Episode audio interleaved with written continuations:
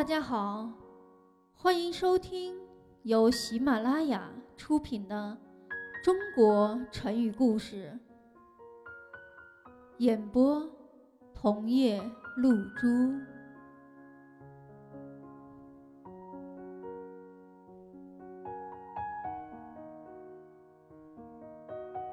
第五集，成语“抱薪救火”。早在战国时期，许多的小国都先后被大国吞并了。经过多年的征战，最后只剩下了秦、楚、齐、赵、韩、魏、燕七个国家。在这个七个国家之中呢，秦国的实力又是最为强大的。他不断的派兵向邻国进攻，实行蚕食政策，扩大自己的疆土。从公元前二百七十六年开始，魏国连续三年都遭到了秦国的攻打。不断损兵折将，而且还丢失了自己很多的城池。三年之后，秦国终于打败了魏国、赵国、韩国的三国联军，杀了十五万多的人，并且俘虏了魏国的大将芒暖。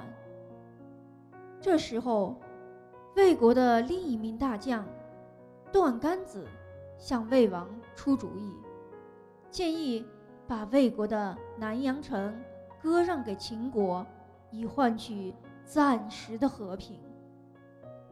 谋臣苏代对魏王说：“想要得到大将应许的人是段干子。”想要得到魏国土地的是秦国，现在大王却想得到土地的人来掌管印玺，让想得到印玺的人去管理土地。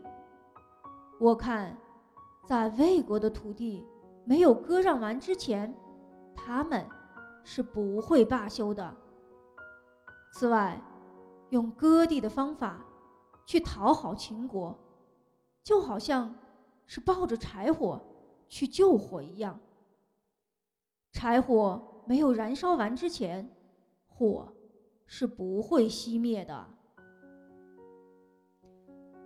魏王听了段干子和苏代的话，总是犹豫不决，左来右去，始终也拿不定主意。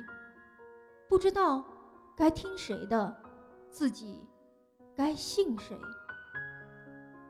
致使魏国的土地不断的被秦国侵占，国力也不断的遭到削弱。公元前二百二十五年，魏国最终还是被秦国灭掉了。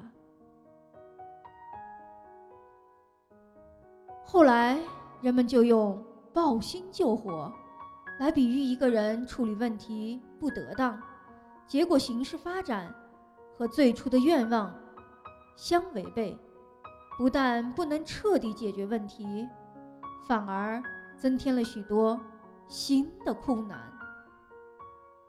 在这里，“薪”便是指柴火，“抱薪救火”就是说。我们抱着柴火再去救火，却忘记了火只会越烧越旺。